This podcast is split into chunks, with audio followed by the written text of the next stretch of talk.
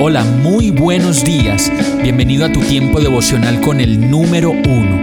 Qué alegría saludarte con la certeza de que Dios está obrando en tu vida su perfecta y buena voluntad, ya sea porque estás aprendiendo de un momento difícil o porque estás disfrutando de su amor a plenitud con paz y tranquilidad. Llegó la hora de tomar tu Biblia, pues de seguro Dios te va a hablar, te va a reconfortar y lo mejor de todo, te va a dar las respuestas que estabas buscando. ¿Qué esperas? Vamos, súbete de una vez en este pequeño pero eterno vuelo devocional con destino al cielo. Y el mensaje de hoy se llama Pasa el arado. Jeremías 4:3 dice, Esto dice el Señor a la gente de Judá y de Jerusalén pasen el arado por el terreno endurecido de sus corazones, no desperdicien la buena semilla entre los espinos.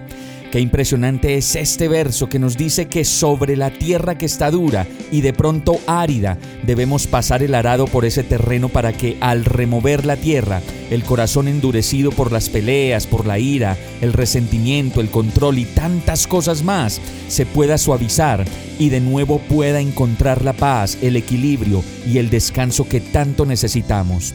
Hay muchas cosas que nos harán perder la paz y el entendimiento y por eso como lo dice el verso, en medio de los espinos no debemos desperdiciar la buena semilla.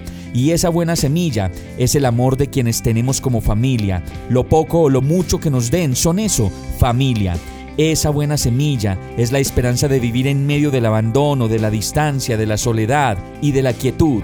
Por eso la invitación del Señor en este día que nos dice, pasen el arado por el terreno endurecido de sus corazones, no desperdicien la buena semilla entre los espinos. Vamos a orar. Amado Dios, yo necesito que pases el arado por el terreno endurecido de mi corazón.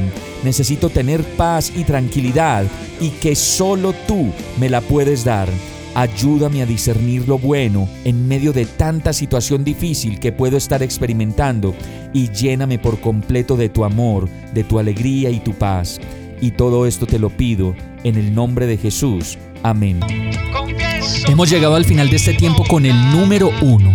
No te detengas, sigue meditando durante todo tu día en Dios, descansa en Él, suelta los remos y déjate llevar por el viento suave y apacible de su Santo Espíritu.